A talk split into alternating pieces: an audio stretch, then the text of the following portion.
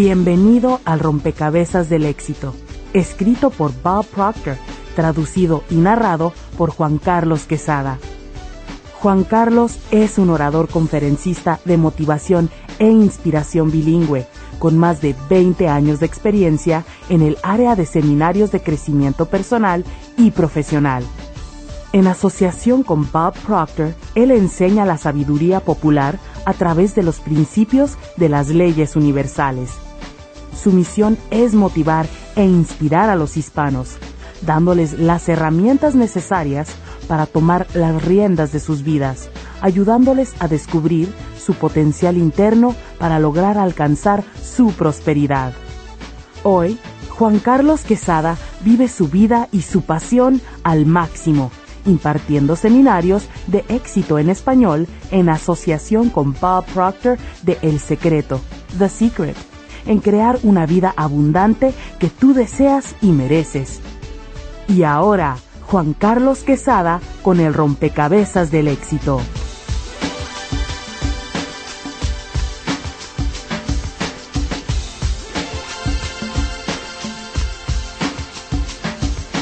El camino al éxito y a la felicidad son dos carriles de la misma carretera y el precio que debes pagar es simplemente ser auténtico contigo mismo. Hola, te habla Juan Carlos Quesada y esto fue escrito por Bob Proctor. Estoy muy emocionado de trabajar contigo en el rompecabezas del éxito. Creo que vas a disfrutar de esta jornada y vas a conocerte más a medida que hagas cada uno de los ejercicios. Si vas a la página 3 de tu guía, aquí señalamos que el 98% de la población cree que el éxito es como un rompecabezas. Determinar la ubicación de cada pieza parece ser una lucha permanente. Cada vez que una imagen comienza a formarse con claridad, por alguna razón nos encontramos tratando de forzar alguna pieza en su lugar. Pero al final reconocemos que no encaja y la hacemos a un lado. Todas las personas tienen su propio rompecabezas sin embargo, el éxito se basa en las leyes universales y por lo tanto está disponible para todos. Hace muchos años, Earl Nightingale sugirió que en la vida de todas las personas siempre suceden cosas extrañas y maravillosas, con una regularidad constante, cuando éstas cambian su vida y comienzan a vivir en armonía con las leyes del universo. A medida que las personas sigan estas leyes e integren sus creencias con su comportamiento, las piezas de su rompecabezas personal comenzará a calzar como corresponde, y el éxito acompañará sus vidas y las cambiará para siempre. Parecerá que atraen como un imán cualquier condición, persona, circunstancia y cosa que deseen, todo lo que necesiten llegará en el momento adecuado. Este programa te ayudará a desarrollar una mayor conciencia. La aparición repentina de todo lo bueno que deseas no te sorprenderá. Tampoco te dejará de maravillar el orden absoluto en el que cada parte de tu vida va cayendo en su lugar. El programa rompecabezas del éxito que sostienes en tus manos terminará siendo un buen amigo tuyo, se convertirá en tu brújula y te permitirá mantenerte en el camino correcto hacia un mejor futuro. Comencemos a armar este rompecabezas. Dirígete a la página 7. ¿Qué es el éxito? Esta es una pregunta muy compleja, ¿no crees? Es algo que muchos se preguntan. Yo nunca me pregunté qué era el éxito hasta después de cumplir los 26 años de edad. Para resolver tu rompecabezas personal del éxito, es importante que comiences a entender con precisión qué significa tener éxito. Esa es la primera pieza de rompecabezas que debes colocar en su lugar. Entender erróneamente esta poderosa palabra garantizará que te sientas confundido en la mayoría de las áreas de tu vida.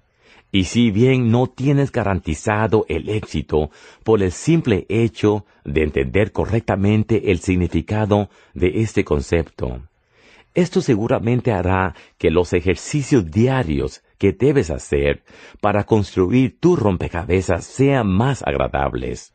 Veamos esto de nuevo. ¿Qué es el éxito? Haz esta pregunta a 100 personas y probablemente obtendrás 98 respuestas distintas, la mayoría de las cuales no funcionan. Si funcionaran, uno vería más personas contentas, sanas, ricas y bien equilibradas en el mundo. Earl Nightingale dijo que el éxito es la realización progresiva de un ideal digno. Esa es la mejor definición del éxito que yo jamás haya podido encontrar. En 1959, Earl Nightingale llegó a esta definición después de 17 años de intensa investigación y continuó usándola durante 40 años antes de dejar este mundo en 1989. Yo adopté su definición y la he usado continuamente desde 1961. Ni Earl ni yo hemos alterado ninguna palabra. Su definición está en perfecta armonía con las leyes del universo.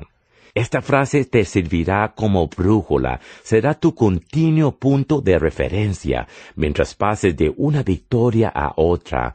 Cada victoria o logro siempre será de una naturaleza mayor a la anterior. En estas cuatro palabras está el secreto para resolver el rompecabezas del éxito.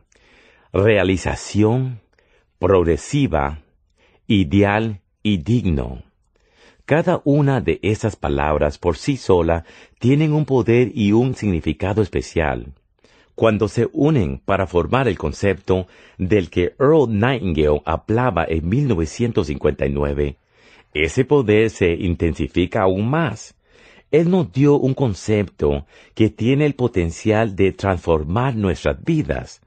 Ahora ve a la página 8 te voy a pedir que pienses en lo importante que es cada una de estas cuatro palabras para que puedas completar tu rompecabezas personal del éxito. Describe lo que cada palabra significa para ti en el espacio que se te proporciona. Yo he trabajado en esta industria durante casi toda mi vida y le he hablado a miles, literalmente a miles de personas desde Asia hasta América. Cada vez que se presentaba la definición de Nightingale, se asumía que era lo mismo que decir, fija una meta y esfuérzate por alcanzarla.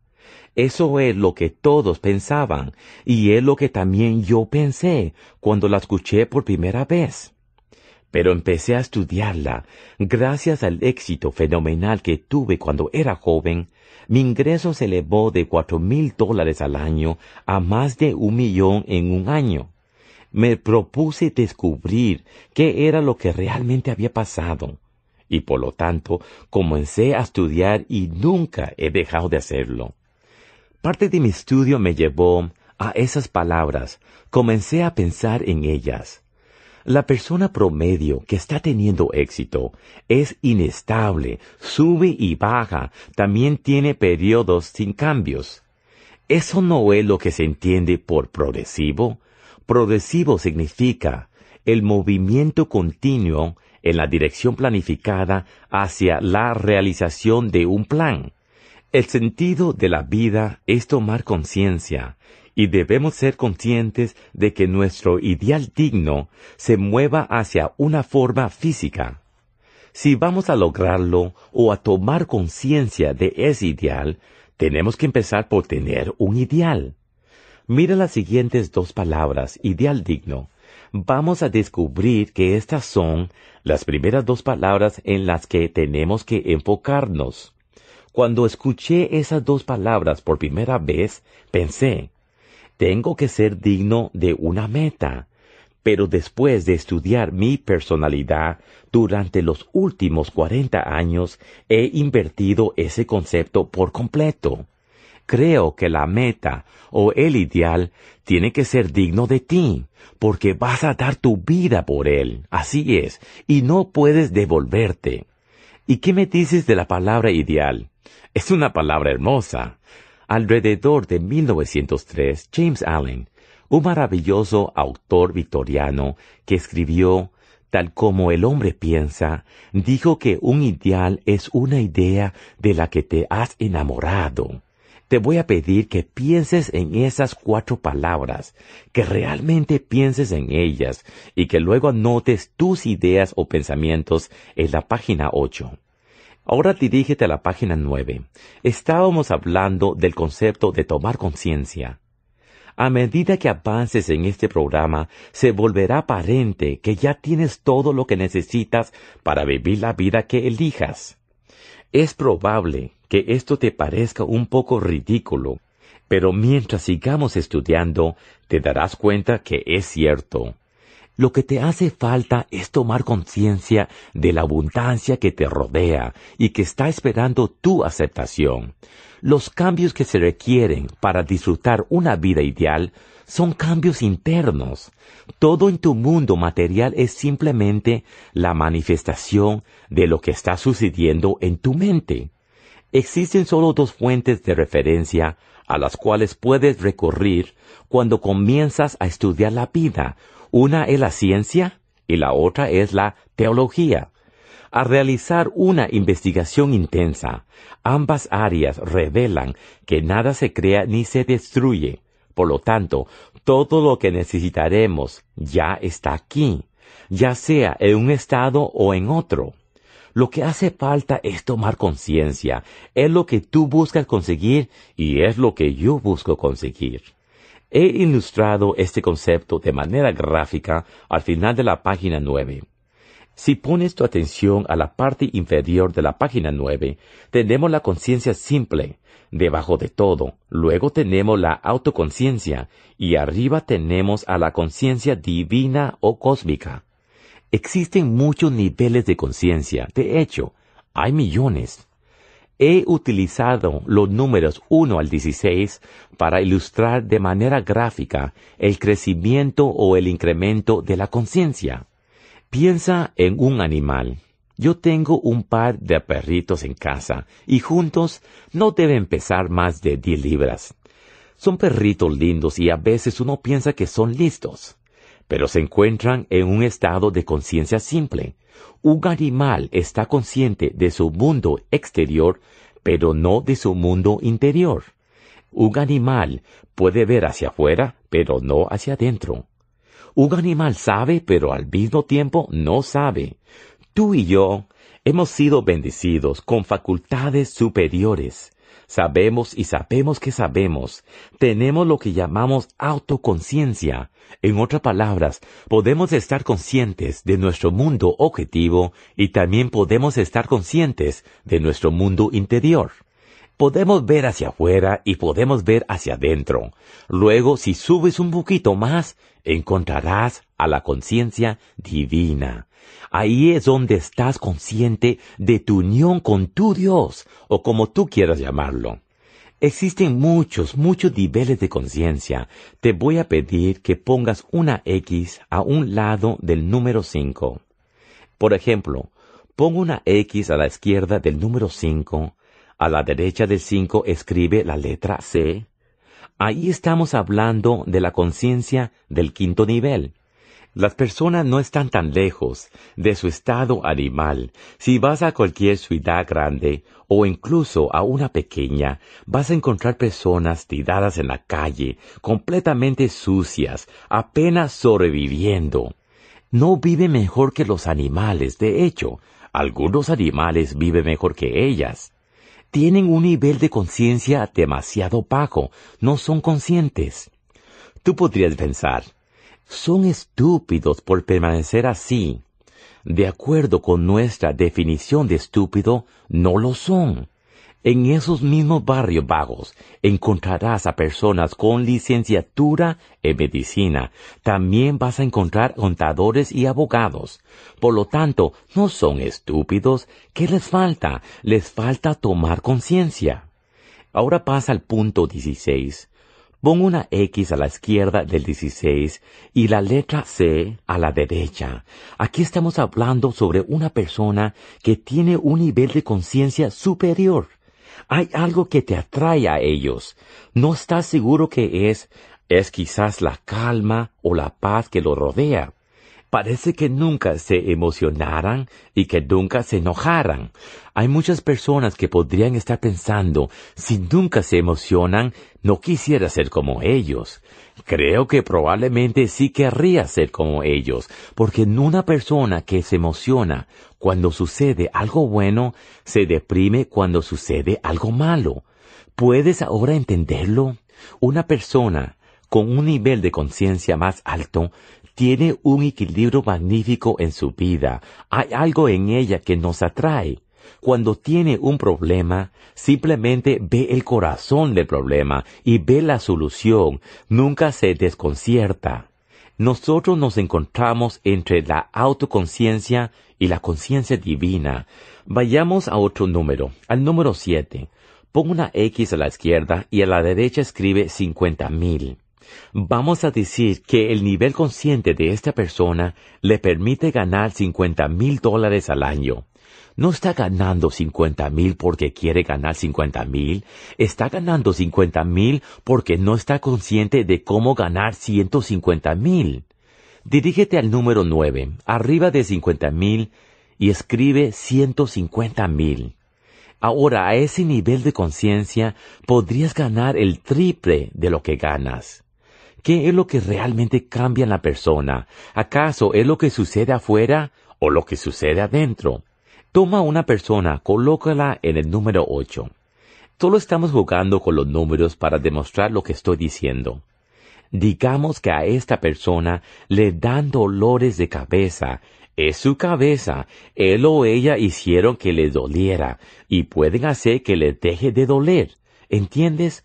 Lo que hace falta es tomar conciencia de lo que está causando el dolor de cabeza, y debido a la ignorancia, él o ella probablemente tomarán unas pildoritas blancas para solucionar el problema. Pero una píldora no puede resolver el problema ni en un millón de años. Podemos hacer que nos duela la cabeza y podemos hacer que nos deje de doler. Podemos ganar la cantidad de dinero que querramos. Todo lo que queremos tener ya está aquí. Lo único que tenemos que hacer es tomar conciencia. Una persona que está sola y solitaria, no está sola y solitaria porque disfrute de ello. Está sola y solitaria porque no está consciente de cómo desarrollar relaciones importantes. El objetivo de rompecabezas del éxito es elevar nuestro nivel de conciencia. Y a medida que lo estudiemos, nuestro nivel de conciencia se elevará. Esa es nuestra meta en la vida, volvernos más conscientes de nuestra unión con Dios. Cuando trabajamos para desarrollar el nivel de conciencia, nuestro trabajo se refleja en nuestro mundo exterior. Mientras continuemos con este programa, se nos volverá aparente que ya lo tenemos todo. Lo que debemos hacer es desarrollar nuestra conciencia para saber cómo disfrutarlo. Ahora, cuando pienses en ti mismo, y eso es lo que tienes que hacer, ya que esto se trata de tu rompecabezas personal, si te pido que pienses en tu casa, tendrás esa imagen en la pantalla de tu mente. Si te digo que pienses en un automóvil, tendrá la imagen de un automóvil en la pantalla de tu mente. Si te pido que pienses en ti mismo, ¿qué imagen tendrás? La mayoría de la gente tiene una imagen de tu cuerpo físico. Si te pido que pienses en tu mente, ¿qué imagen tendrás? Verás, tú y yo pensamos con imágenes. Cuando una persona tiene un pensamiento en su mente, ve una imagen en su cerebro. Como ya sabrás, tu cerebro no piensa. Tú piensas con tu cerebro, pero tu cerebro no piensa. Medita sobre eso por unos minutos. Tu cuerpo físico es la manifestación de una actividad llamada mente. El doctor Thurman Fleet un doctor en San Antonio, Texas, alrededor de 1934, estuvo muy involucrado en terapias de sanación. Decía que nosotros enfrentamos las cosas de la manera incorrecta. Según él, todo lo que estamos haciendo es tratar el cuerpo, estamos tratando los síntomas, no estamos tratando la causa del problema. Cuando una persona tiene dolor, le damos una píldora para suprimir temporalmente su sufrimiento. Quiero que imagines que vas manejando por la autopista y de repente la luz roja del tablero de tu automóvil se enciende y se apaga repentinamente. ¿Te imaginas llegar a un taller de servicio y pedir prestado un martillo para romper esa luz roja? Y después de agradecerles, irte manejando? Ni siquiera se te ocurriría hacer eso. ¿Por qué entonces hacerlo con tu cuerpo? La luz roja es una señal de que algo anda mal en el motor. Del mismo modo, el dolor es una señal de que algo anda mal en nuestro cuerpo físico, y el doctor Thurman Fleet pareció entender eso. Si vas a la página 10, verás un dibujo que ilustra de manera gráfica la mente y el cuerpo. Le he enseñado esto a decenas de miles de personas y con frecuencia, cuando una persona lo ve por primera vez, se ríe disimuladamente o sonríe o se ríe a carcajadas, piensa que es una tontería. Pero yo podría llevarte a hablar con un psiquiatra, con un doctor o con cirujanos cardiovasculares, y te dirán que este es uno de los conceptos más magníficos que jamás se les haya presentado, debido a que logra traer orden a tu mente. Mira la parte superior de la página 10 decimos que para traer orden y entendimiento a tu mente debes tener una imagen con la cual trabajar. Debido a que tu mente es la parte de tu personalidad que no se ve, debes usar tu imaginación para formar esta imagen. Esta ilustración gráfica de la mente y el cuerpo te va a ayudar. Este dibujo terminará encantándote. Créemelo, a mí ciertamente me encanta. La figura humana se usa en todos mis seminarios para ilustrar de manera gráfica las tres partes de la personalidad humana. La figura humana, como todas las ideas que se presentan en los seminarios, es extremadamente simple. No dejes que esta aparente simpleza te engañe, ya que el concepto de la figura humana te puede revelar un maravilloso mundo de poder, posibilidades y promesas. El rompecabezas del éxito, al igual que todos los otros programas que he creado, se basa en la premisa de que tú tienes un poder dentro de ti que es muy superior a cualquier condición o circunstancia que haya a tu alrededor y que gracias a tu libre albedrío tus pensamientos dirigen este poder hacia cualquier resultado que tú elijas en tu vida. Dirígete ahora la página 11. Aquí hemos tomado las tres partes de la personalidad, la mente consciente, el subconsciente y el cuerpo, y los hemos dividido. Te voy a pedir que realmente te concentres en esas tres partes. Fíjate la mente consciente. ¿Ves las antenitas que salen de la primera parte? Parecen antenitas. En realidad son tus factores sensoriales. La primera parte es tu mente consciente y tus sentidos, tus cinco sentidos. Puedes ver, oír, oler, probar y tocar. La información entra a tu mente consciente a través de tus sentidos. Eso es algo bueno y malo. Como dijo Moisés, es una bendición y una maldición. Hemos sido entrenados para vivir a través de esas cosas cuando en realidad deberíamos estar usando nuestras facultades superiores. Sin embargo, hablaremos de esto más adelante. Esta es la parte de ti que piensa, que razona. Hay una fuerza que fluye hacia tu conciencia, fluye hacia ti y a través de ti. Tú usas ese poder para pensar. Aquí es donde reside tu libre albedrío. Esta es la parte de tu mente que decidirá los cambios que se requieren para vivir la clase de vida que deseas para ti mismo. La mente consciente puede aceptar o rechazar cualquier idea. Si estás usando un resaltador, definitivamente resalta esta parte. Si estás subrayando parte del texto, definitivamente subraya esta parte. La mente consciente puede aceptar o rechazar cualquier idea. Cuando las personas realmente entiendan esto, ellas nunca culparán a nadie más por lo que están haciendo. Van a tomar responsabilidad de su situación porque ellas mismas la eligieron. Ninguna persona o circunstancia puede obligarte a tener pensamientos o ideas que tú no elijas. Los pensamientos que elijas al final de cuentas determinarán los resultados que obtendrás en tu vida. Víctor Frankl, un psiquiatra de Viena que pasó los años de la Segunda Guerra Mundial en un campo de concentración en Alemania, dijo que estando allí, se dio cuenta que a pesar del abuso intelectual y físico a que lo sometieron, nunca nadie pudo hacerlo pensar en algo que él no quisiera pensar. Allí es donde reside nuestra libertad. Los pensamientos que elegimos, al final de cuentas, determinan los resultados que obtendremos. Nos convertimos en lo que pensamos. Todo el dolor, el placer o las limitaciones se originan en la mente consciente o llegan de una fuente externa y se aceptan sin críticas. Si fueras al hospital para una cirugía mayor, te podrían bajo los efectos de alguna anestesia. Lo que la anestesia hace es impedir los sentidos, hace que tu mente consciente se duerma, para que no sienta dolor ni placer, y ni siquiera entienda lo que está sucediendo. Estás inconsciente.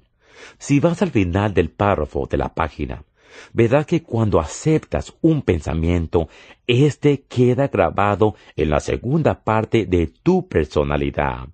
Ese es un punto en el que todos los grandes líderes en el transcurso de la historia han estado de acuerdo totalmente y de manera unánime. En casi todo lo demás han estado en desacuerdo.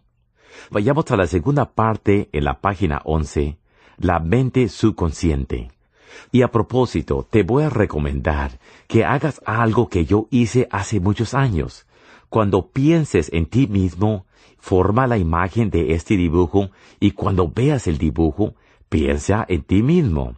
Veo mi cabeza como mi mente.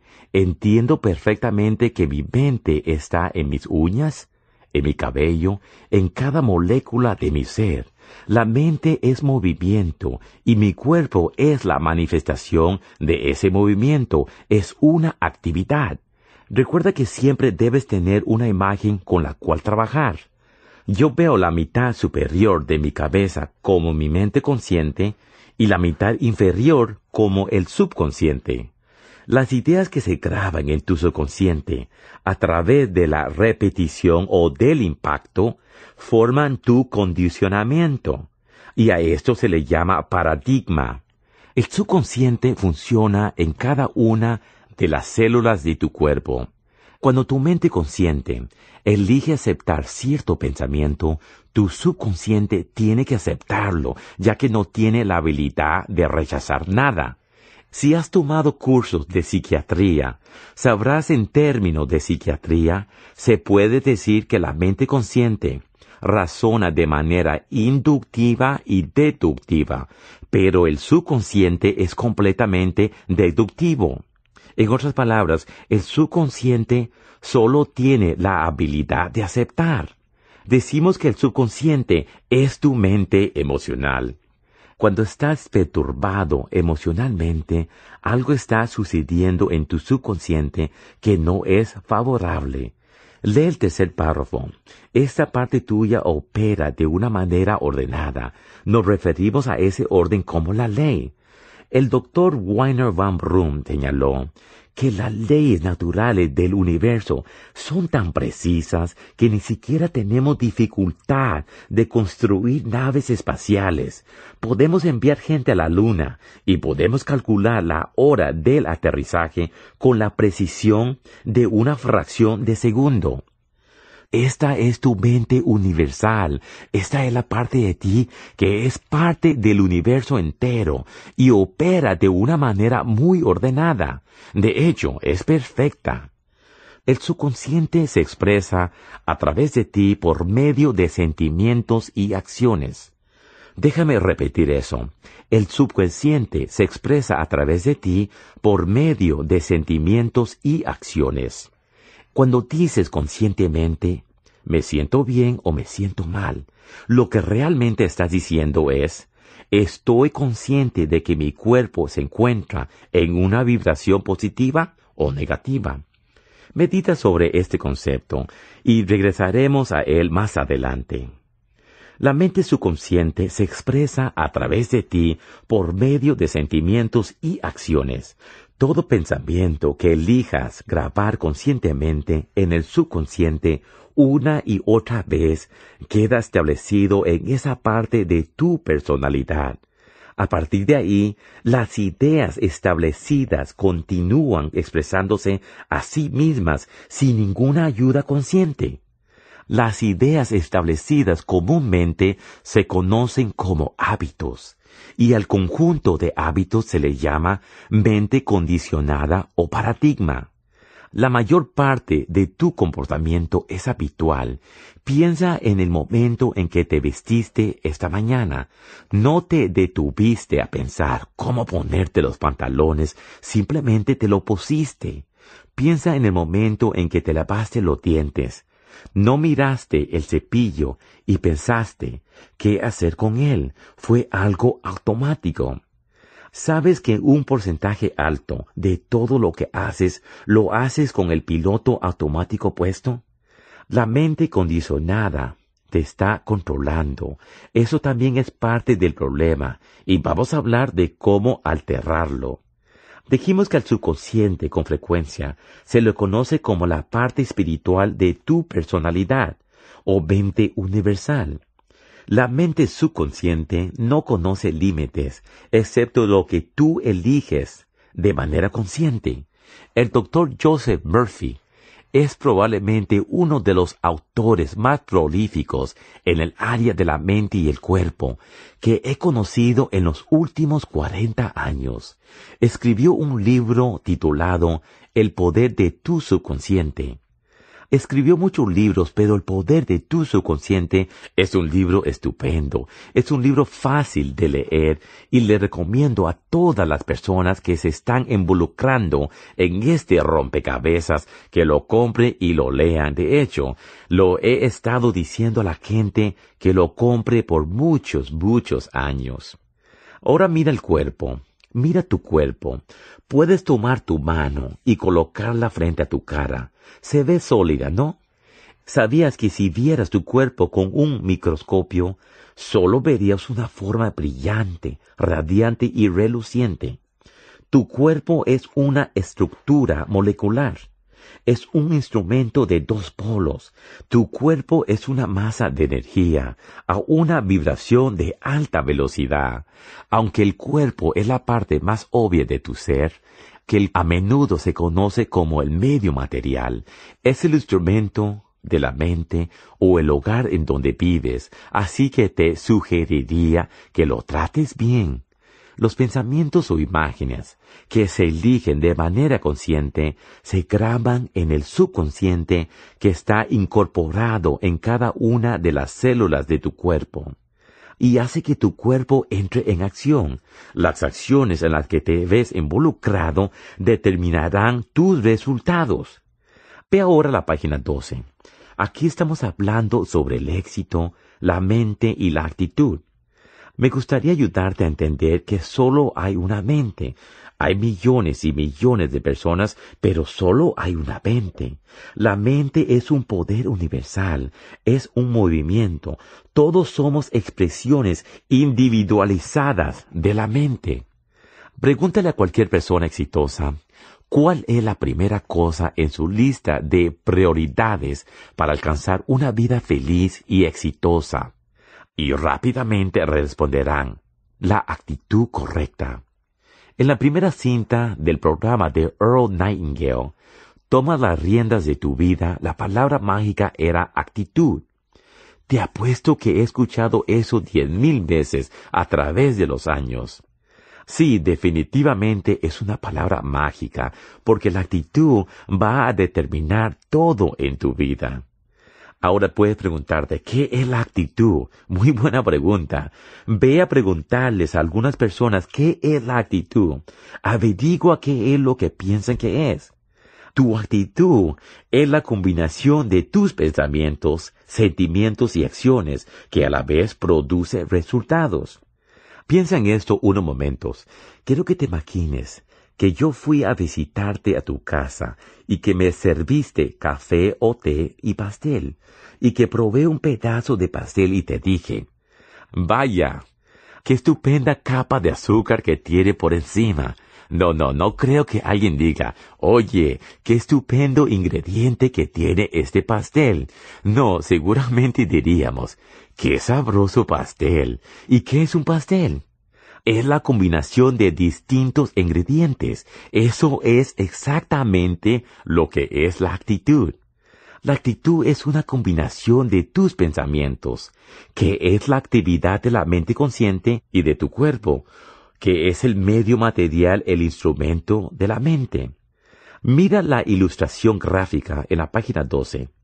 Verá las flechas que indican la energía y cómo ésta va fluyendo hacia tu mente consciente. No tiene forma, no es ni buena ni mala, no es positiva ni negativa, simplemente es lo que es. Hay un poder que fluye hacia tu conciencia y tú eres el que tiene la habilidad de elegir la idea que quieras. Lo que realmente estás eligiendo son imágenes, porque piensas en imágenes. Puedes elegir una imagen buena o una imagen mala. Quiero que imagines que estás sosteniendo el periódico y que lo estás leyendo. El periódico no es más que una masa de sugerencias y generalmente sugerencias bastante negativas. Así que las imágenes que formes probablemente no sean muy buenas. Toma un libro que te inspire, uno que te enseñe algo importante sobre ti mismo.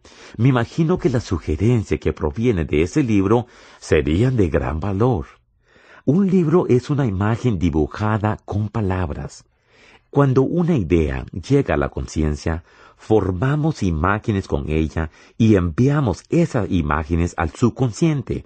Esa es la parte que siente. La idea que envíes va a determinar la vibración en la que se encontrará tu cuerpo, ya que al mismo tiempo que queda grabada se expresa. Todo lo que queda grabado debe ser expresado. La idea se expresa a través del cuerpo por medio de la acción. La acción causa una reacción. Al pie de la página 12 encontrarás esta frase. Tus acciones causan una reacción. Escribe reacción allí. La acción-reacción es lo que altera las condiciones, las circunstancias y el ambiente en tu vida. C, C y A significa condición, circunstancia y ambiente. Y si añades todos estos ingredientes, entonces te estás refiriendo a los resultados. ¿Qué es lo que quieres cambiar en tu vida? ¿Quieres cambiar tus resultados? ¿Quieres cambiar tus ingresos? ¿Quieres cambiar cómo te sientes físicamente? ¿Quieres un cambio en tus relaciones? ¿Quieres un mejor puesto en el trabajo? ¿Qué es lo que tú realmente quieres? Aquí es donde empieza, aquí es donde todo empieza. Si tus resultados van a cambiar, tus condiciones, tu ambiente y tus circunstancias deben también cambiar. Y antes de que puedan cambiar, debes involucrarte en acciones nuevas. Debes involucrarte en nuevos pensamientos que causen nuevos sentimientos, que causen nuevas acciones. Esto es en realidad algo bastante básico. Es lo que le enseño a los niños, pero también se lo enseño a los ejecutivos de negocio. He trabajado con muchas compañías que forman parte de la lista Fortune 100. De hecho, un programa con este concepto fue el programa elegido por la aerolínea Malaysia Airlines, entre otras 100 compañías, cuando decidieron cambiar los resultados de 10.000 empleados. Veamos lo que William Jane dijo. Esto sucedió al inicio del siglo, alrededor del año 1900. Dijo, el descubrimiento más grandioso de mi generación es que los seres humanos pueden alterar sus vidas al cambiar las actitudes de sus mentes. Regresemos y veamos este dibujo en la página 12 una vez más. Recuerda que dijimos que las ideas que se graban en el subconsciente una y otra vez quedan grabadas para siempre. Cuando una idea queda grabada allí, la idea se convierte en un hábito. Esa idea se expresará a sí misma a través de tu cuerpo y de tus acciones, sin que tengas un pensamiento consciente. Detente y piensa en la cantidad de cosas que estás haciendo. Estás caminando, estás parado, estás sentado. Cuando naciste no sabías cómo hacer estas cosas. Tuviste que ser programado para hacerlas, y si no te hubieran programado, seguirías en el piso. Los hábitos se expresan a sí mismos a través de la acción y la acción causa reacciones. La verdad es que la mayoría de la gente está involucrada en las mismas acciones, obteniendo las mismas reacciones y las condiciones, las circunstancias y el ambiente no cambian. Por lo tanto, los resultados tampoco cambian. Quiero sugerirte que vayas a la página 13 Veamos cómo llegamos al planeta. Hacemos nuestro debut cuando aún las facultades conscientes no se han desarrollado. Verás que en la página 13 hay tres ilustraciones. Una, dos y tres. Concentrémonos en la primera y la persona en la que nos queremos enfocar es la segunda persona de izquierda a derecha, la que no tiene desarrolladas las facultades conscientes. Eso ilustra de manera gráfica a un bebé recién nacido. La mente subconsciente del bebé está completamente abierta. Aceptará cualquier cosa que quieras darle. Cualquier cosa no tiene la habilidad de rechazar. Podías tomar un bebé de un hogar de Chicago, Nueva York o Toronto, en donde se habla inglés, y llevarlo a Beijing ir a un suburbio, entregárselo a una familia china que nunca ha oído el idioma inglés. Este pequeño bebé de una familia de habla inglesa crecería dominando el idioma chino sin absolutamente ningún conocimiento del idioma inglés. ¿Por qué? Porque esa fue la manera en que fue programado. La mayoría de tus prejuicios, gustos, antipatías y creencias son programadas desde el exterior. Tú y yo somos el producto de la manera habitual de pensar de otra persona. Cuando un bebé nace, la mente está completamente abierta. El doctor J.B. Ryan dijo que la mente es el poder más grandioso de toda la creación. Siempre hay gente que discute eso conmigo diciendo, no, Dios es el poder más grandioso de toda la creación. No, no, no. Dios es el creador. La mente es la creación y es el poder más grandioso de la creación. Cuando un bebé nace, la mente subconsciente está completamente abierta. Las personas a la derecha del bebé y las personas a su izquierda solo ilustran de manera gráfica a las personas que rodean al bebé. Todos sus pensamientos van directamente a la mente de este bebé. Todo lo que dicen y todo lo que sienten. Están comunicando todo eso a la mente subconsciente del bebé. Si entras a una habitación y hay una persona que está enojada, tú lo sientes. Bueno, el bebé también lo siente. Si trabajas con caballos y le temes a un caballo, el caballo va a reaccionar. Si trabajas con perros y le temes a los perros, los perros van a reaccionar. Bueno, si los perros y los caballos reaccionan a nuestra energía, ¿no crees que los bebés también reaccionen a ella? Claro que sí. ¿Sabías que un bebé que nace en una familia que recibe asistencia pública tiene probabilidades altas de que cuando crezca reciba asistencia pública? Casi todas las personas que reciben asistencia pública forman parte de la tercera, cuarta o quinta generación que recibe asistencia pública. Tú le puedes enseñar a un bebé lo que sea.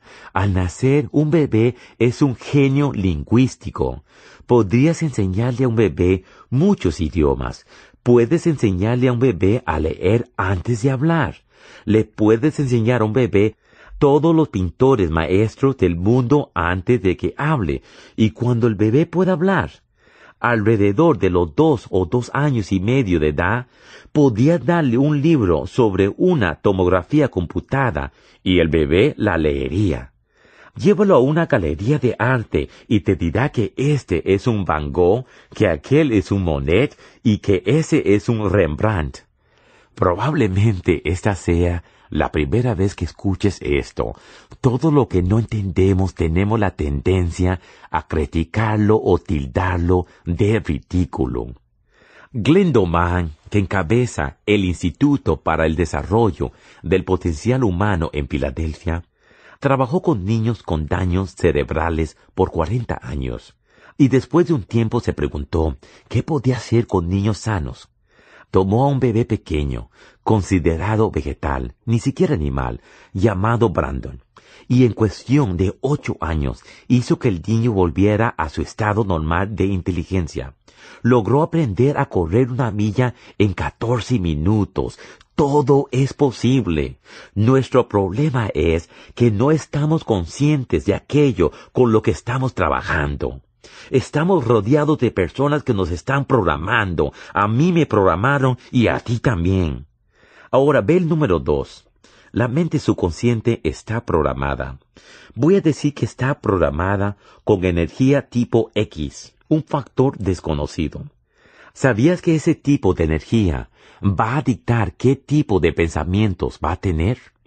Va a dictar qué pensamientos vas a tener y también va a dictar cómo te gusta entretenerte.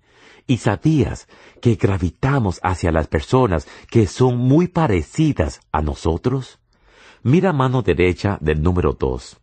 Verás ideas saliendo del televisor e ideas saliendo de otra persona, yendo hacia la mente consciente.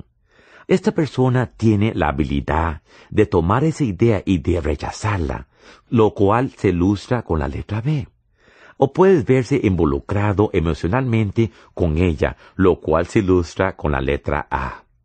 Supongamos que la sugerencia es muy negativa y la aceptas. La aceptas porque no está pensando. Recuerdo una vez cuando Earl Nightingale dijo, si la mayoría de la gente dijera lo que está pensando, se quedarían mudos y yo me inclino a estar de acuerdo con él. Tener actividad mental no es lo mismo que pensar. Esta persona debería estar pensando. Cuando alguien dispara ideas, si no estamos pensando, las ideas se van directamente a nuestro subconsciente y a través de la repetición pueden suceder algunas cosas extrañas. ¿Por qué crees que el porcentaje de delitos juveniles es tan alto? ¿Crees que es un accidente? Escucharás a la gente decir, la televisión no tiene influencia en la gente. ¿Por qué entonces cobran un millón a dos millones de dólares por un comercial de 30 segundos durante el gran campeonato de fútbol americano llamado Supertazón? Todo el mundo dice que es porque hay mucha gente mirando televisión. Esa es solamente una parte de la respuesta. La otra parte apunta al estado subjetivo en que se encuentra la gente. El televisor está programando a tu subconsciente para que compres, hagas y seas lo que eres. Lo mismo sucede con los periódicos y con la gente que te rodea. Ahora muévete al número tres. Observa con atención. Hay un poder invisible que fluye a tu conciencia mientras hablo. Fluye hacia ti y a través de ti y nunca cesa. Cuando este poder nos deja, puedes literalmente fotografiar la energía saliendo del cuerpo. Simon Kurlian, el fotógrafo ruso, perfeccionó la fotografía curliana en la década de los 30. Él nos enseñó que uno puede fotografiar la masa y también puede fotografiar la energía a su alrededor. Cuando se trata de una persona, uno puede fotografiar la energía saliendo del cuerpo, y a medida que la persona cambia las imágenes en su mente, la densidad y el color de esa energía cambian. Esto es algo tan poderoso que puede penetrar una cámara o un rollo de película. Las ideas que tú grabas en tu mente van a controlar tu comportamiento y tu comportamiento controlará tus resultados. Esta es la primera pieza de rompecabezas y te aseguro que es una pieza de suma importancia. Podrías estar diciendo, bueno, Bob, yo he escuchado algo de esto en otros programas que conduces. Esto lo vas a ver en todos los programas que conduzco, porque se trata de ti y los programas están hechos para ti. Ten en cuenta que he examinado este dibujo desde que Leland Val Van me lo enseñó remontándome al final de la década de los años sesenta. Lo he examinado todos los días desde aquella vez y creo que es importante recordarlo. Quiero sugerirte que vayas a la página 14 y veas lo que dice allí. Con tus palabras, describe lo que creas que has aprendido después de haber analizado con cuidado esta primera pieza de rompecabezas del éxito Escucha esta parte una y otra vez. Mira la cita que aparece en la parte superior de la página. Lo único que crecerá es aquello en donde pongamos nuestra energía. Esa es una linda idea. Te habla Juan Carlos Quesada y esto fue escrito por Bob Proctor. Gracias.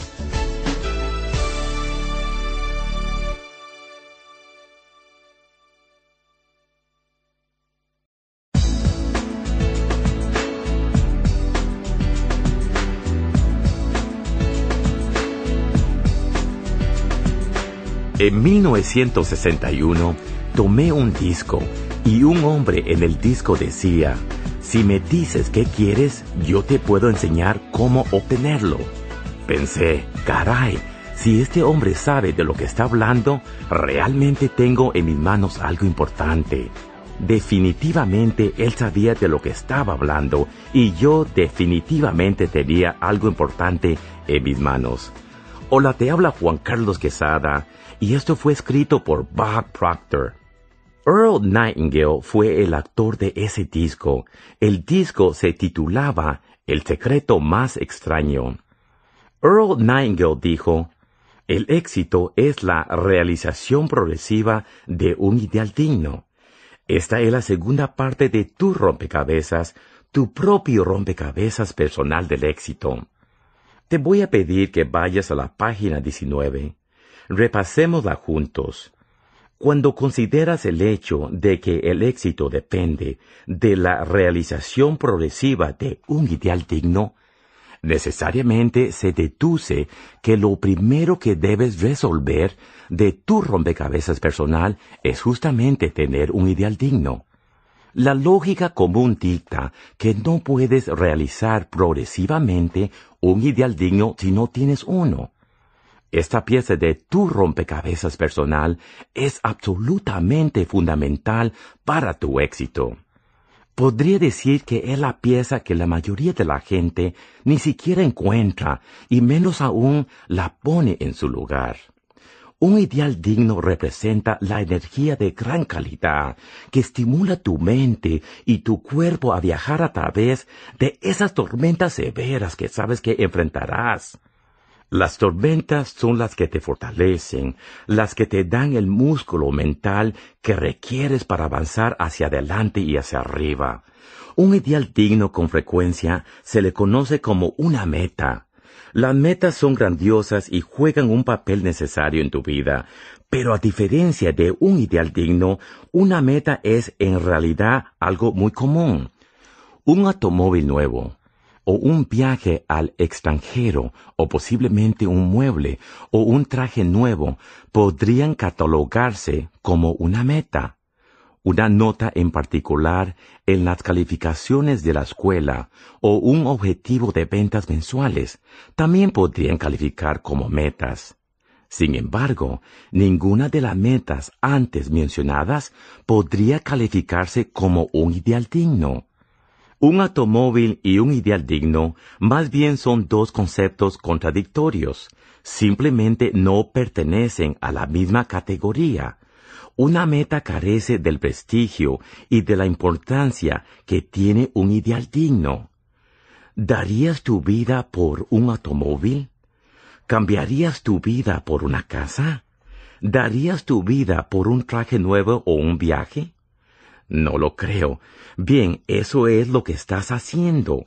Piensa en esto unos minutos. ¿Lo entiendes?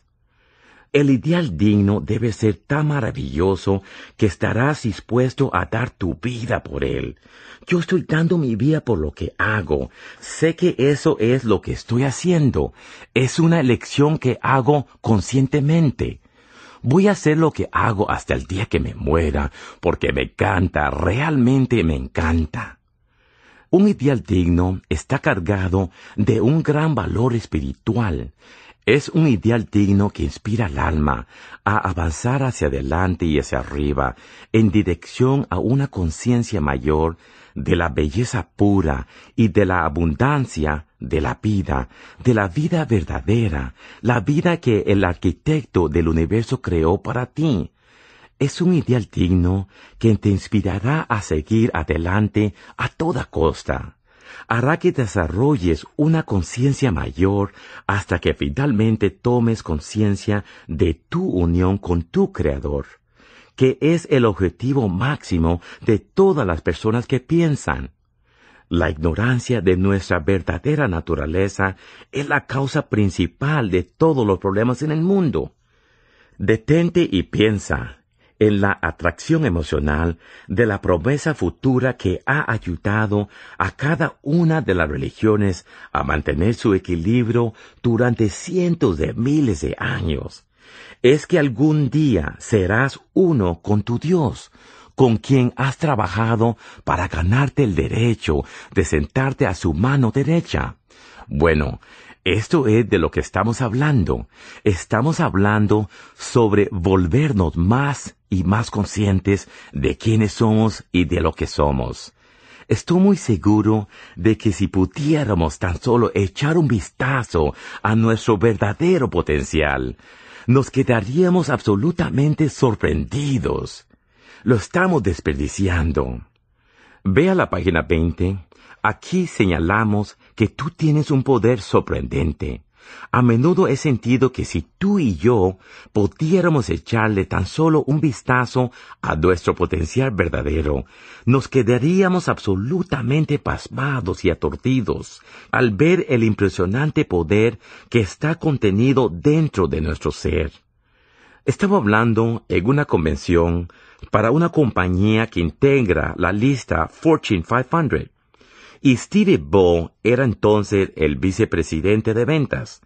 Se paró frente al numeroso público y sugirió que el regalo que Dios te ha dado es más talento y habilidad que lo que puedas llegar a usar en toda tu vida.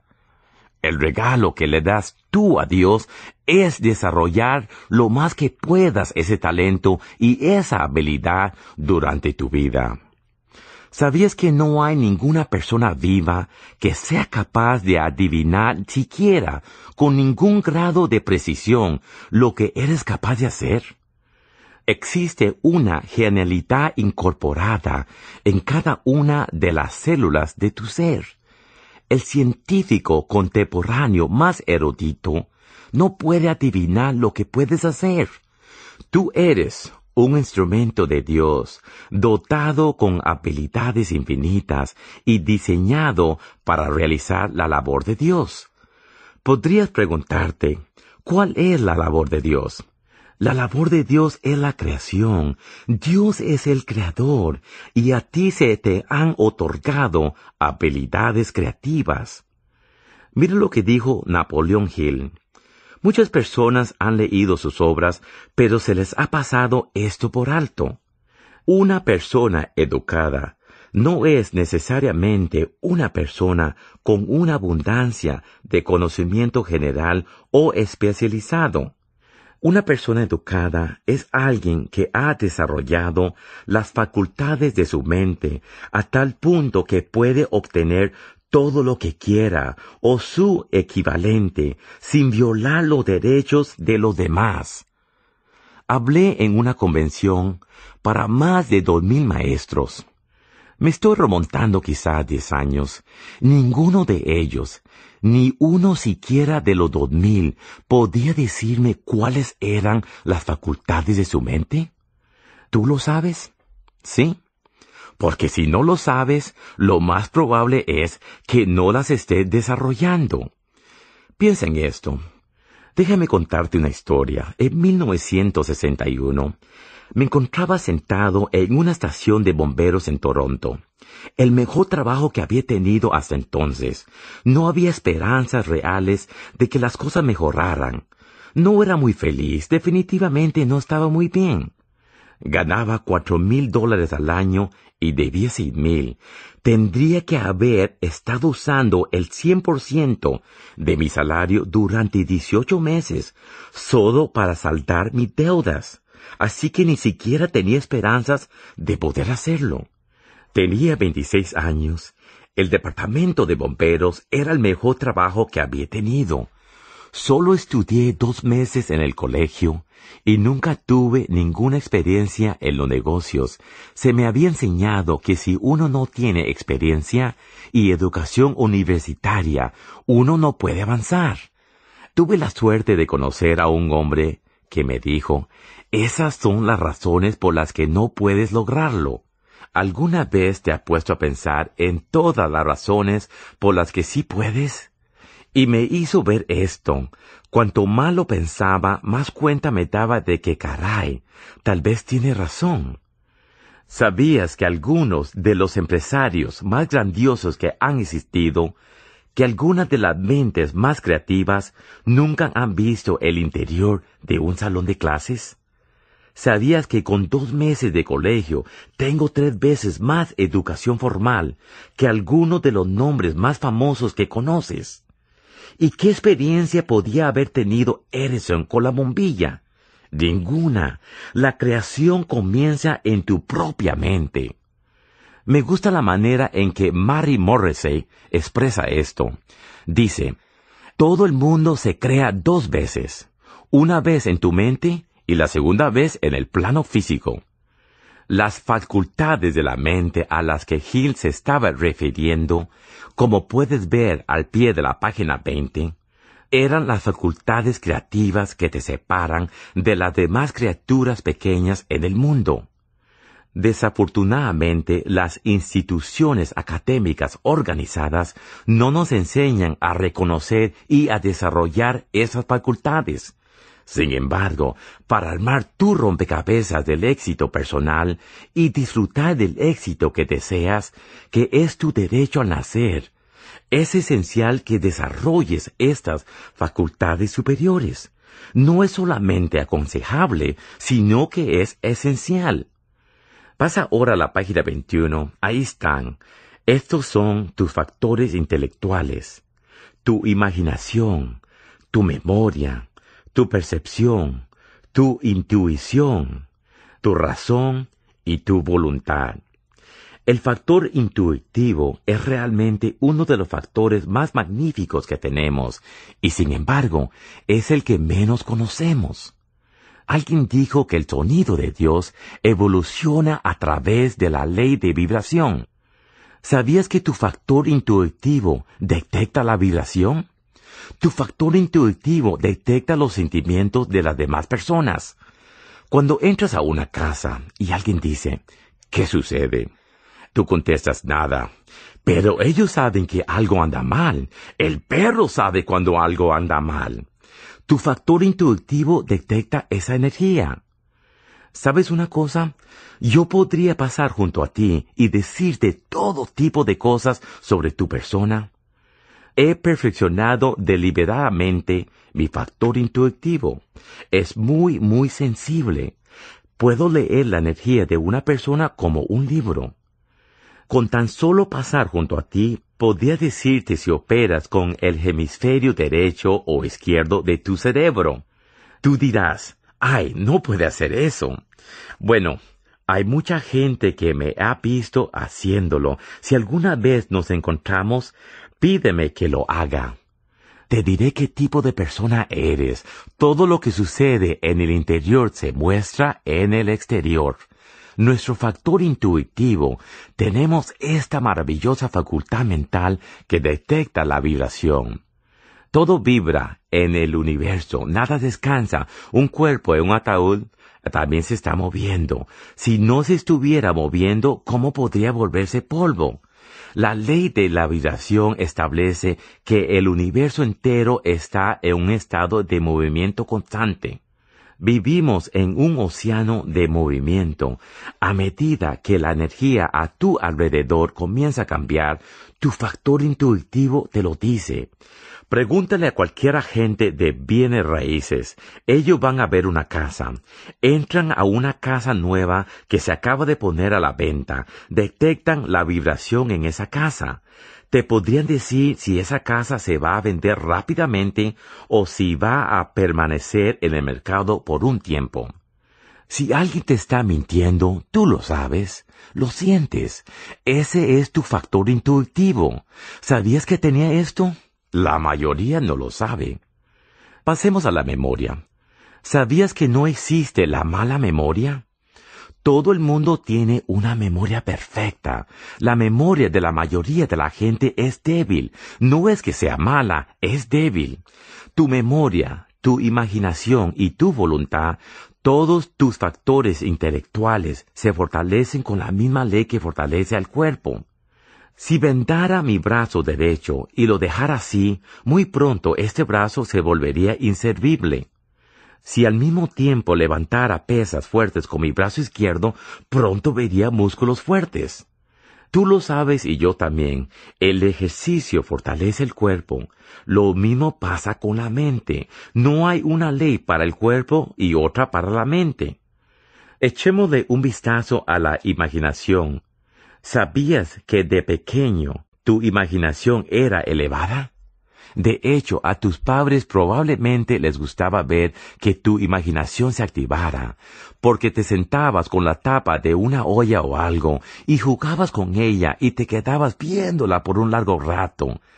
¿Qué hacías con la tapa? ¿Quién sabe? Pero tú estabas usando tu imaginación. Más adelante en la escuela, a eso lo llaman andar en las nubes. Llegamos a la escuela y dicen que no estamos poniendo atención. Y se le pone un cantado a la imaginación y ésta comienza a quedar inactiva. ¿Por qué tenemos compañías tan grandes y departamentos de creatividad tan pequeños? Todo el mundo es creativo. La idea de que una persona es más creativa que otra es absurda. Puede ser que una persona haya desarrollado sus habilidades creativas a un grado más alto que otra persona, pero todos tenemos exactamente el mismo potencial. Recuerdo cuando trabajé con Harry Lorraine, teníamos aproximadamente a tres mil personas en el público Creo que saludó casi a todas mientras entraban, se paró frente a ellas y le dijo a todos quienes eran, yo podía enseñarte a aprender un libro de memoria. ¿Qué podemos decir de la percepción? Tu percepción es tu punto de vista, te dice lo que ves. Ahora piensa en esto. Nuestra percepción está desordenada. Tenemos un problema de percepción cuando vemos nuestros resultados y los comparamos con nuestro potencial. Vemos nuestros resultados y decimos, bueno, simplemente no podemos hacerlo. Escucharás a alguien decir que quiere salir de viaje, no sabe cómo tomar una decisión, tienen un problema de percepción. Debes poner la percepción en orden antes de tomar la decisión. Tenemos también el factor de la razón. ¿Qué es la razón? La razón te da la habilidad de pensar. ¿Sabías que la razón te da la habilidad de tomar esta energía no física, de convertir tus pensamientos un pensamiento detrás de otro y de soldarlos para crear una imagen o una idea? Tú y yo tenemos la habilidad de pensar semejante a la de Dios. Eso es lo que nos hace creativos. El pensar es una de las funciones superiores de la que somos capaces. Recuerdo que Ken McFarlane dijo que el 2% de las personas piensa, el 3% cree que piensa y el 95% preferiría morir antes de tener que pensar. ¿Tú qué piensas? ¿Estás pensando realmente? ¿Piensas en lo que estás haciendo? Tú me puedes decir, todo el mundo piensa. No todo el mundo piensa. Todo lo que tienes que hacer es detenerte y ver la manera en que algunas personas se comportan. Es obvio que no están pensando o nunca harían lo que están haciendo. Detente y escucha las conversaciones. Nunca te dirían de lo que dicen si estuvieran pensando. Ahora tú y yo pensamos en imágenes tenemos la habilidad de tomar una imagen en la pantalla de nuestra mente y excluir todas las distracciones del exterior. ¿Cómo hacemos esto? Lo hacemos con la voluntad. ¿Qué tan seguido escuchas a una persona deambulando y diciendo, simplemente no tengo nada de voluntad, todo el mundo tiene una perfecta voluntad? Tengo una estatua de Napoleón en el interior de la entrada de mi casa, y la puse ahí por dos razones me recuerda lo que hago y el tipo de persona que no quiero ser. No creo que él haya sido una persona buena, pero sí fue una persona poderosa. Sabía lo que hacía. Uno de sus biógrafos lo llamó la victoria organizada. Otro dijo que tenía una capacidad inmensa para mantener su concentración. Es la voluntad que desarrollas con aquello en lo que te concentras. Esta energía está fluyendo hacia tu mente y luego fluye a ti y a través de ti. La imagen la dirige. ¿Sabías que sostener una imagen en la pantalla de tu mente con tu voluntad es lo que llamamos concentración? La concentración con la mente funciona de una manera muy parecida a la de una lupa con el sol puedes tomar y ordenar esa energía y la puedes llevar a un rayo de luz blanco y caliente. Si alguien está parado detrás de ti y te están viendo, ¿tú lo sientes? ¿Sabes por qué? Cuando te concentras, incrementa la amplitud de la vibración. Tu energía tiene más poder con ella. Te sugeriría que comiences a repasar esto. Repásalo con frecuencia. Siéntate y pregúntate a ti mismo, ¿estoy usando mi imaginación? ¿Estoy formando la imagen de lo que quiero construir? Ayer por la noche estaba viendo cuando entrevistaron a Michael Flatley en la televisión. Es el hombre que diseñó los espectáculos El Señor de la Danza y Riverdance.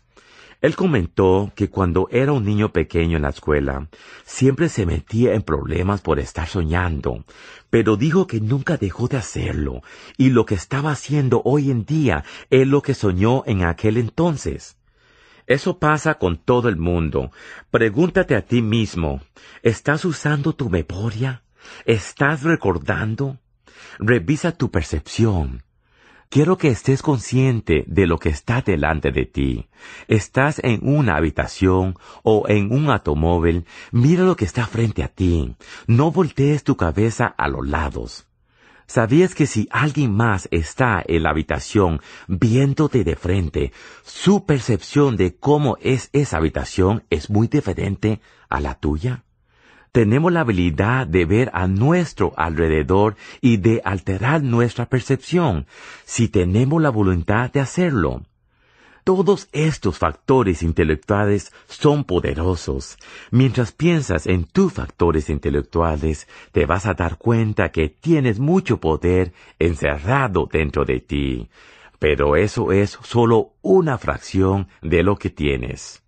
Al inicio de la página 22 dice, en busca de un ideal digno. Yo creo que no podrás ir tras de algo realmente digno de ti si no entiendes las cosas que están a tu favor. Thomas Troward es, sin duda alguna, uno de los autores más grandiosos que hayan existido en los últimos 400 o 500 años. Escribió una serie de libros, uno de ellos trata con las conferencias de Dore. Este párrafo viene de ese libro y es excelente. Esto requiere que pienses en esto seriamente, pero muy, muy seriamente. Aquí está diciendo, mi mente es un centro de operación divina. La operación divina siempre procura la expansión y una mayor expresión. Esto implica la producción de algo más allá de lo que se ha dado antes algo completamente nuevo que no estuvo incluido en la experiencia pasada, aunque procede de ella, en una secuencia ordenada de crecimiento. Como lo divino no puede cambiar su naturaleza inherente, debe operar de la misma manera en mí, en mi mundo especial, del cual yo soy el centro lo divino se moverá hacia adelante para producir condiciones nuevas, siempre más avanzadas de las que se han dado antes. Podrías leer eso probablemente una docena de veces y tratar de entender lo que estás leyendo. Debes estudiar esto, te daré una razón. Aquí está diciendo, mi mente es un centro de operación divina. Detente y piensa, si estás en un automóvil, hay un centro en ese automóvil. Quiero que te imagines sosteniendo un balón. Hay un centro en ese balón. En la ciudad en la que te encuentras hay un centro. No sé cómo encontrarlo, pero me imagino que alguien sí lo sabe. En todos los edificios hay un centro y la gente ha aprendido a determinar dónde se encuentra el centro de las cosas. Pero eso tiene que ver con las medidas exteriores. Cuando hablas sobre la mente, estás hablando sobre lo infinito. Eso no tiene principio ni fin. Por lo tanto, cualquier punto es el centro, y eso es lo que está diciendo. Mi mente es un centro, y tu mente también lo es. Mi mente es un centro de operación divina. Eso quiere decir que cuando te refieres a lo divino, como el poder, hay tanto de él frente a ti como detrás de ti. Hay tanto a tu derecha como a tu izquierda. Y luego piensa en esto. La operación divina funciona de acuerdo con la ley. Ya hemos señalado eso. Todo se mueve en un orden preciso. Nuestra labor es averiguar cuáles son estas leyes y luego aprender a vivir en armonía con ellas. Dijo, la operación divina siempre está en pro de la expansión y de una mayor expresión. ¿Lo ves? Hay una ley básica de la vida, es crear o desintegrar. Si trabajas con la ley, siempre se trata de crear, nunca de desintegrar. Cuando las cosas andan mal, nosotros somos los responsables, estamos a cargo, nos estamos moviendo en la dirección equivocada.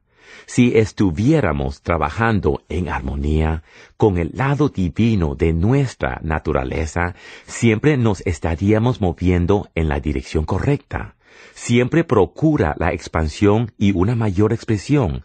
Y Troward dice, esto implica la producción de algo más allá de lo que se ha dado antes. En otras palabras, vas a obtener mejores resultados que en el pasado.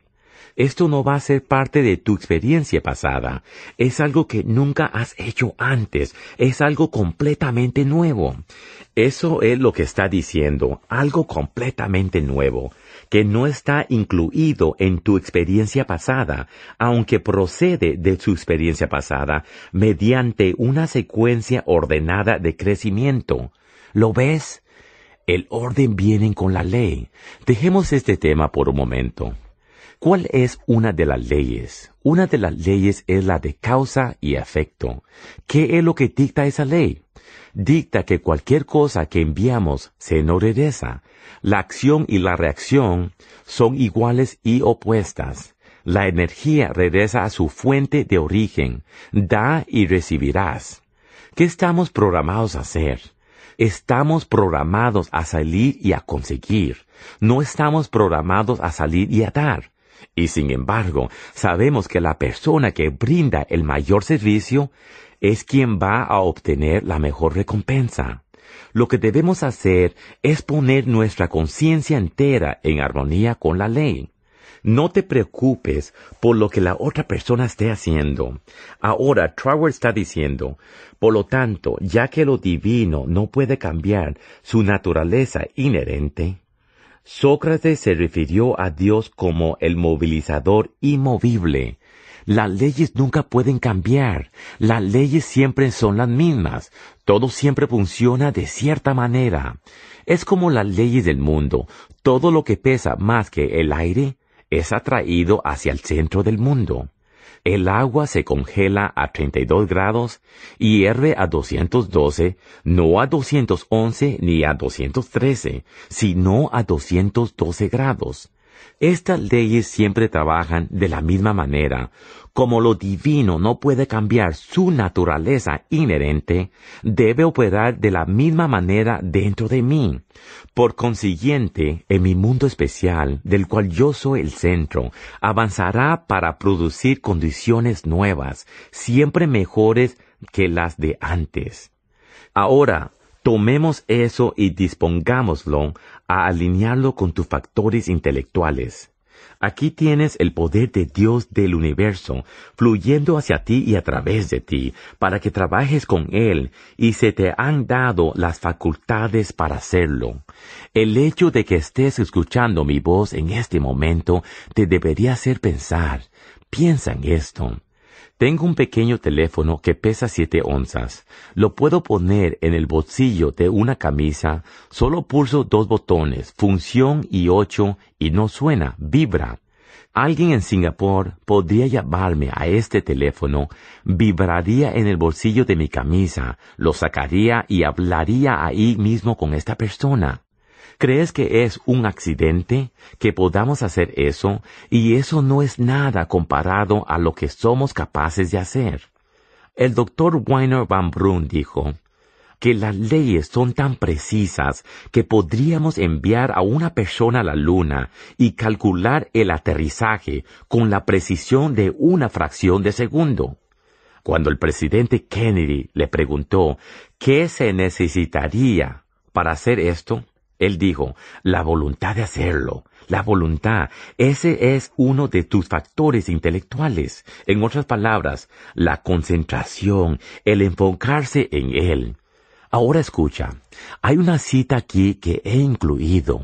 No tienes que disminuir la velocidad, sino calmarse. Todo el mundo piensa que tenemos que aflojar el paso. Nos estamos moviendo demasiado rápido. Ni siquiera hemos comenzado a ganar velocidad. Lo que tenemos que hacer es calmarnos.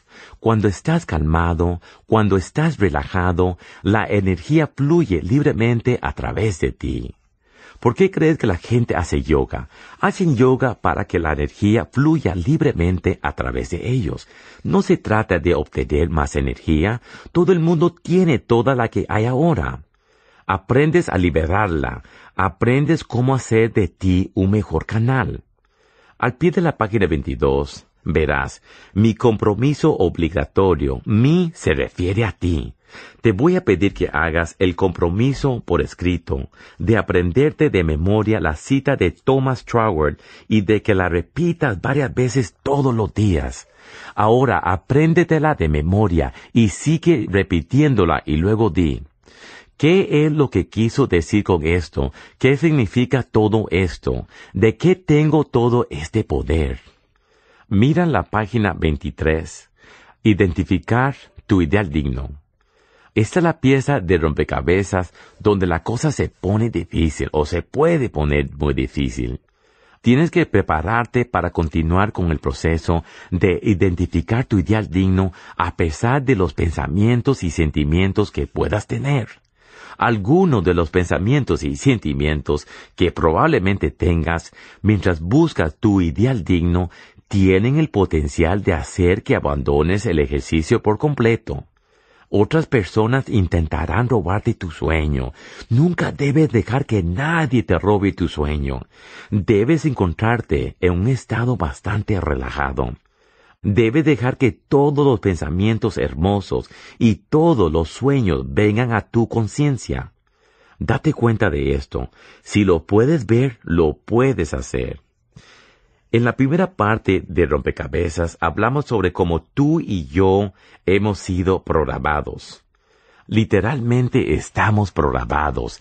Tenemos todos estos hábitos que hemos adoptado y que les pertenecían a otras personas. Se han pasado de una generación a la otra.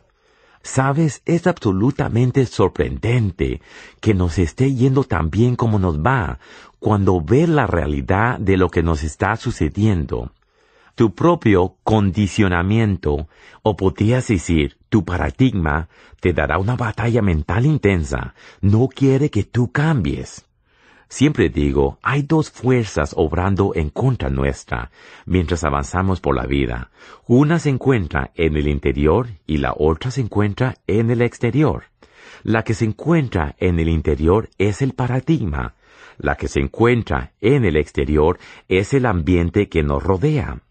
El 96% de toda la población no va a ningún lado y esas son las personas con las que nos topamos todo el tiempo. Mientras desarrolles o busques tu ideal digno, vas a estar usando tu imaginación y tu intuición. El uso incorrecto de estas dos facultades superiores definitivamente te llevará a una existencia insatisfactoria y aburrida. Confía en mí y simplemente haz lo que te sugiero y vas a ser recompensado en forma rica y abundante por confiar en esto. Ves cuando te sientes y te pongas en un estado relajado y dejes que tu mente literalmente tome vuelo. ¿Qué es lo que realmente te gustaría hacer? No te la pases pensando cómo lo vas a hacer. Eso ni siquiera es importante. No dejes que tus recursos físicos actuales tengan nada que ver con esto. ¿Cómo te gustaría pasar tus días?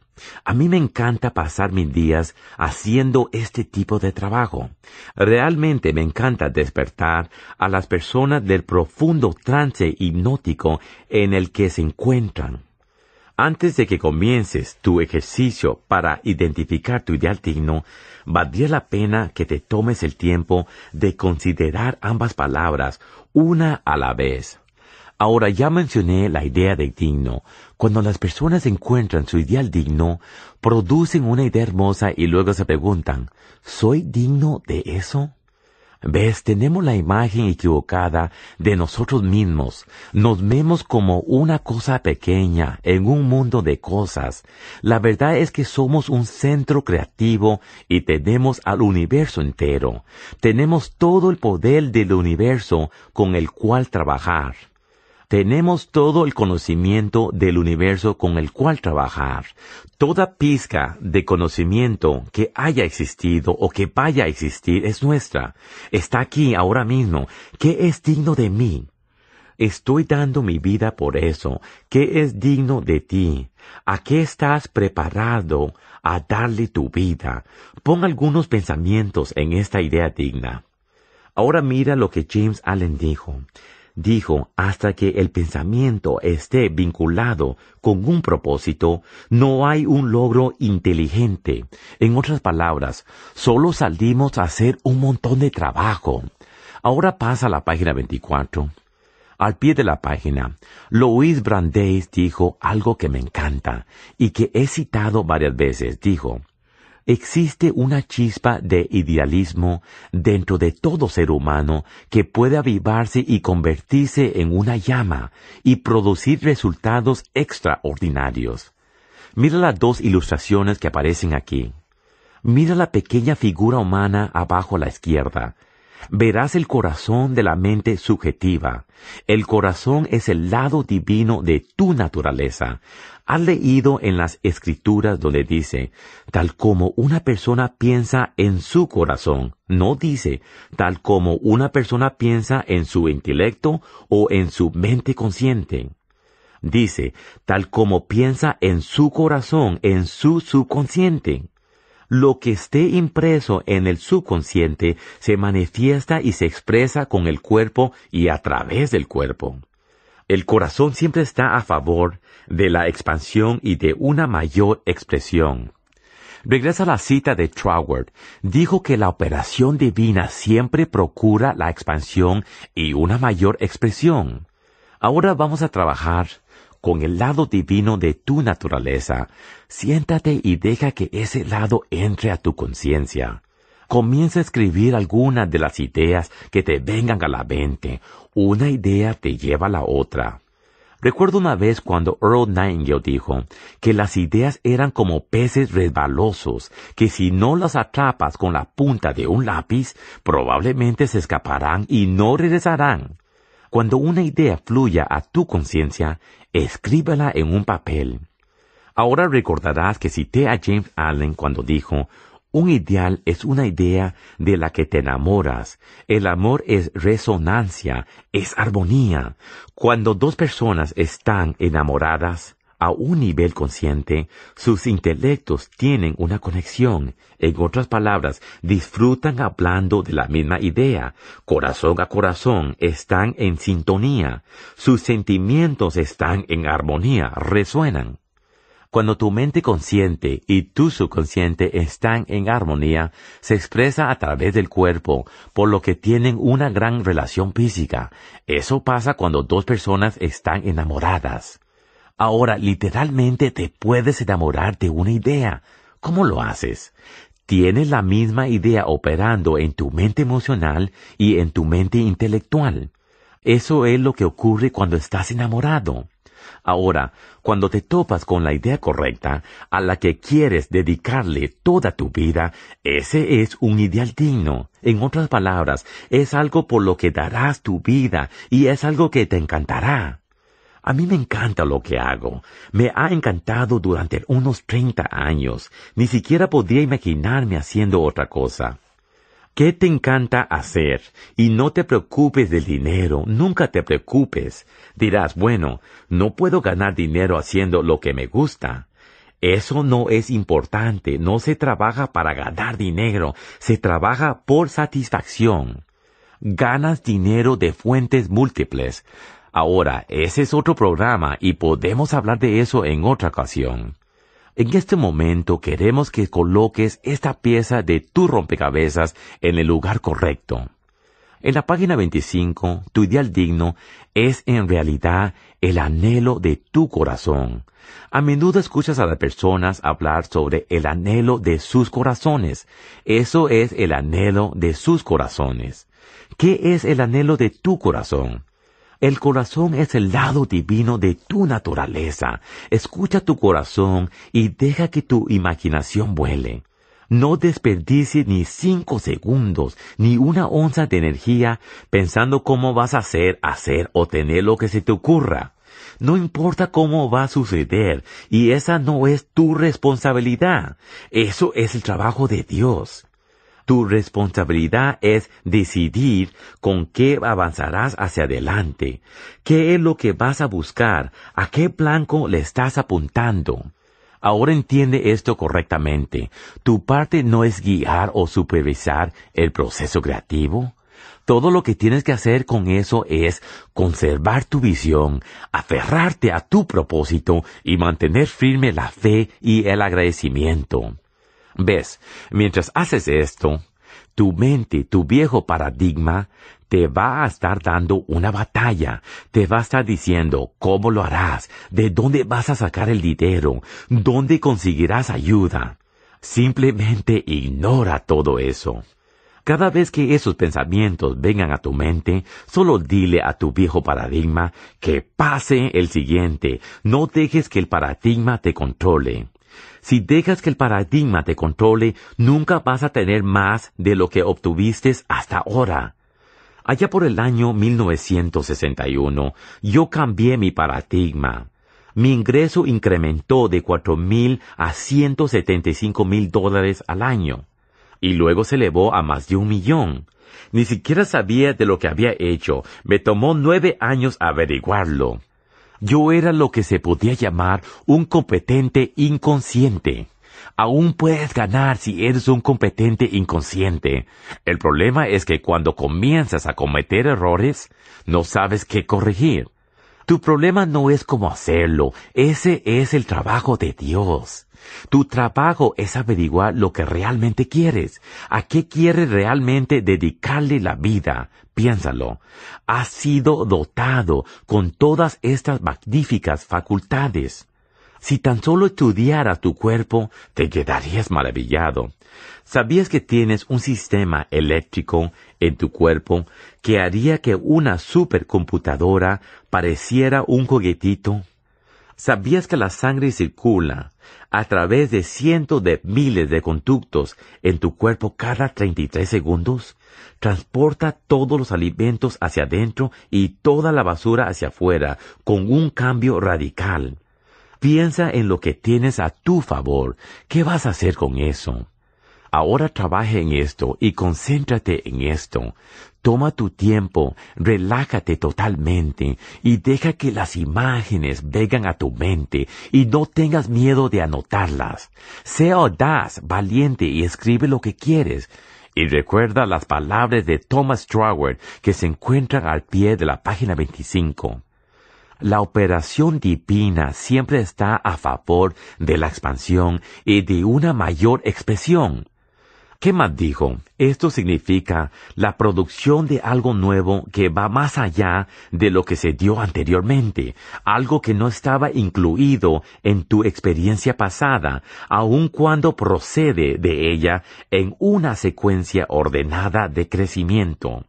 Lo que haya sucedido en el pasado no importa. ¿Sabías que todo lo que te ha sucedido en el pasado ha sido absolutamente esencial para convertirte en la persona que eres hoy? ¿Para prepararte para lo que vas a hacer? Deberías estar agradecido por todo lo que te ha pasado, todo lo bueno y todo lo malo, porque te ha fortalecido ha elevado tu nivel de conciencia al grado en que te encuentras en este momento para que puedas considerar esta labor seriamente. Esta es una maravillosa pieza de rompecabezas. Es la pieza clave de rompecabezas porque nada funciona sin ella. Te habla Juan Carlos Quesada y esto fue escrito por Buck Proctor.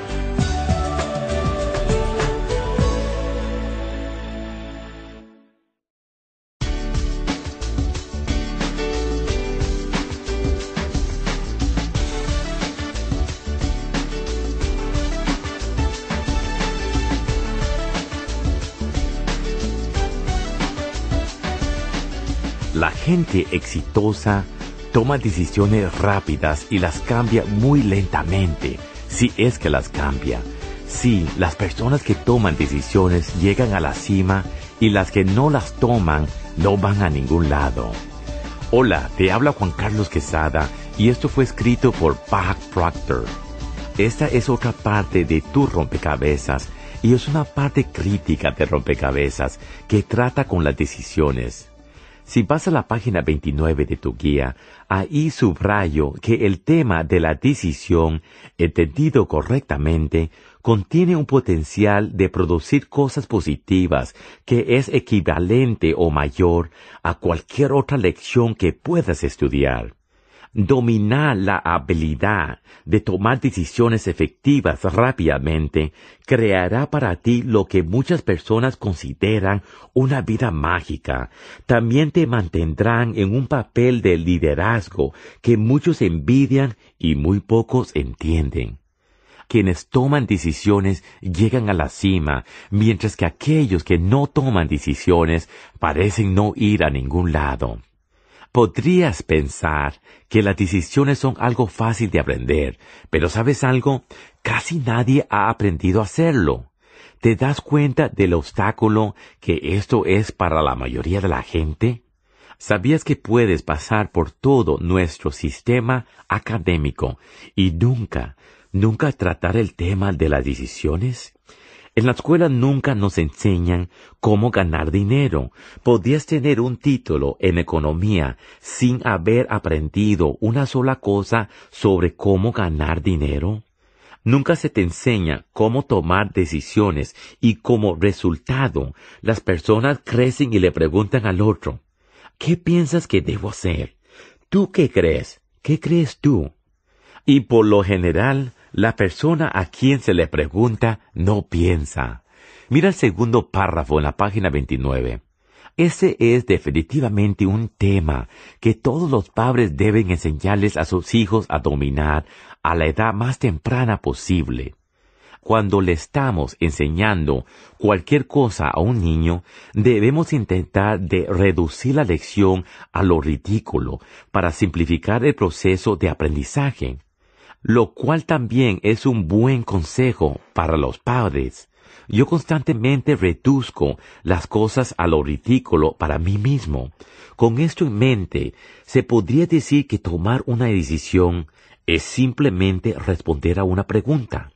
Te voy a dar algo en qué pensar. Si tienes niños pequeños, ¿por qué? Es una de las preguntas favoritas de la mayoría. Te podrías estar preguntando ¿por qué ocurre esto? Cuando las facultades conscientes de un niño se comienzan a desarrollar, uno de los primeros factores intelectuales que entra en acción es el factor de razonamiento. No les prestamos atención porque son pequeños y creemos que no van a entender. Así que si se te acercan y les dices que hagan algo, te preguntarán, ¿por qué papi? ¿Por qué mami? ¿O por qué?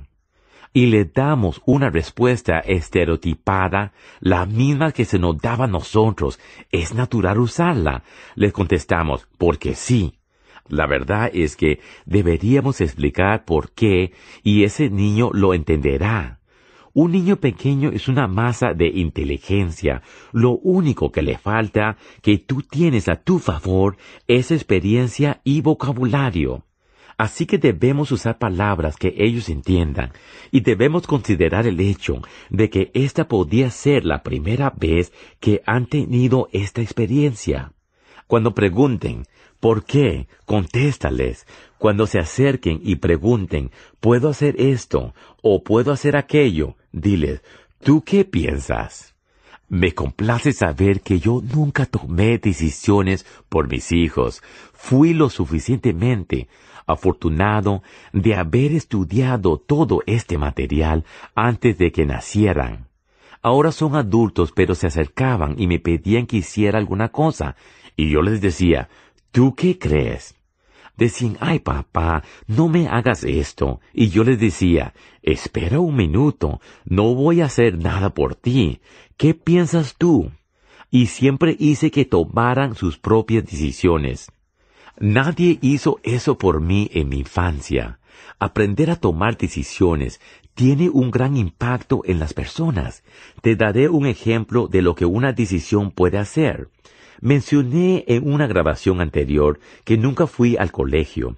No estoy necesariamente orgulloso de eso, pero tampoco estoy avergonzado.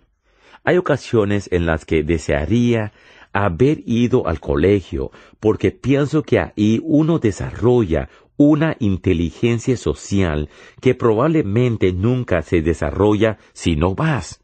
Y además, te enseñan dónde encontrar la información que uno busca. Pero verás, cuando cumplí quince o dieciséis años, me hicieron esta pregunta, ¿vas a ir? Se me dio una opción y contesté, no. Lo que yo hice con mis niños fue cambiar la pregunta. Les pregunté a dónde iban a ir para dejarlos tomar la decisión. Debemos aprender cómo hacer esto. Verás que casi a la mitad de la página. Recordarás que al principio del programa cité a Nightingale cuando dijo algo que nunca olvidaré. Dijo, a medida que alteremos nuestras vidas y comencemos a vivir en armonía con las leyes del universo, nos comenzarán a ocurrir cosas extrañas y maravillosas con regularidad. Una de las leyes del universo es la polaridad, la ley de los opuestos. Todo en el universo tiene un opuesto. No existe el concepto de arriba sin el de abajo o caliente sin frío.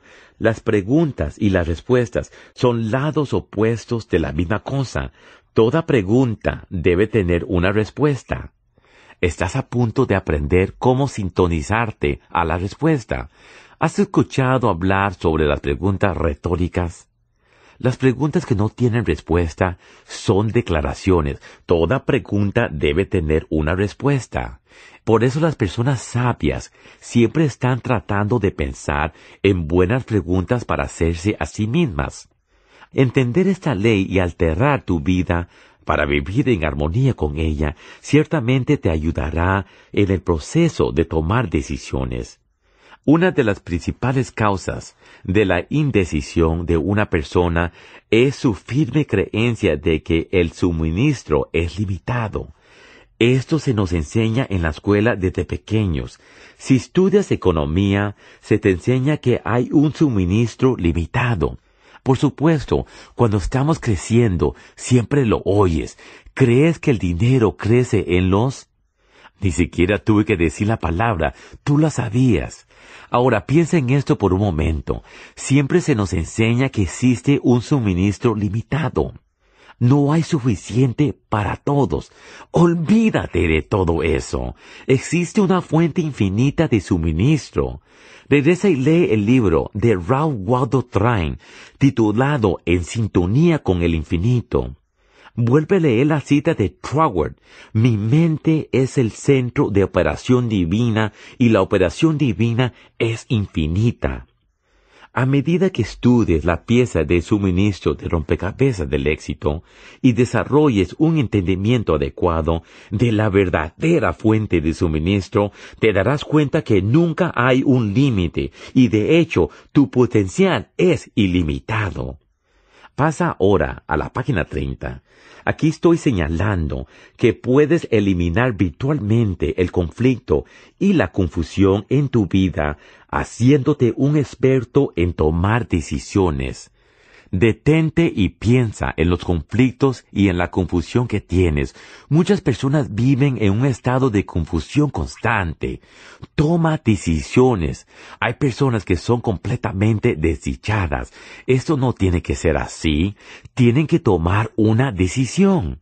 La toma de decisiones trae orden a tu mente. Y por supuesto, este orden se refleja en tu mundo objetivo, es decir, en tus resultados.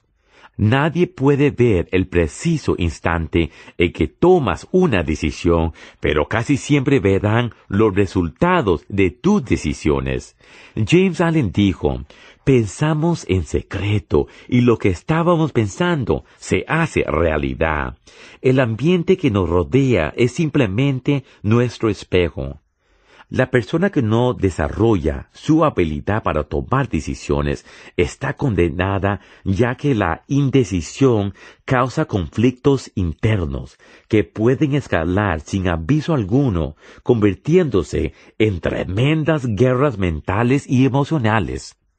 Existe una palabra para describir este tipo de guerras emocionales llamada ambivalencia. El diccionario dice que la ambivalencia es la coexistencia dentro de una persona de sentimientos opuestos hacia el mismo objetivo. Piensa en esto un momento. Probablemente has estado en esa situación en varias ocasiones. Márchate, no te marches. Hazlo, no lo hagas. Vete, no te vayas. Dilo, no lo digas. Siempre estamos jugando este juego. Simplemente de una vez y por todas, toma una decisión y hazlo. Todo el mundo en alguna ocasión ha tenido estos sentimientos.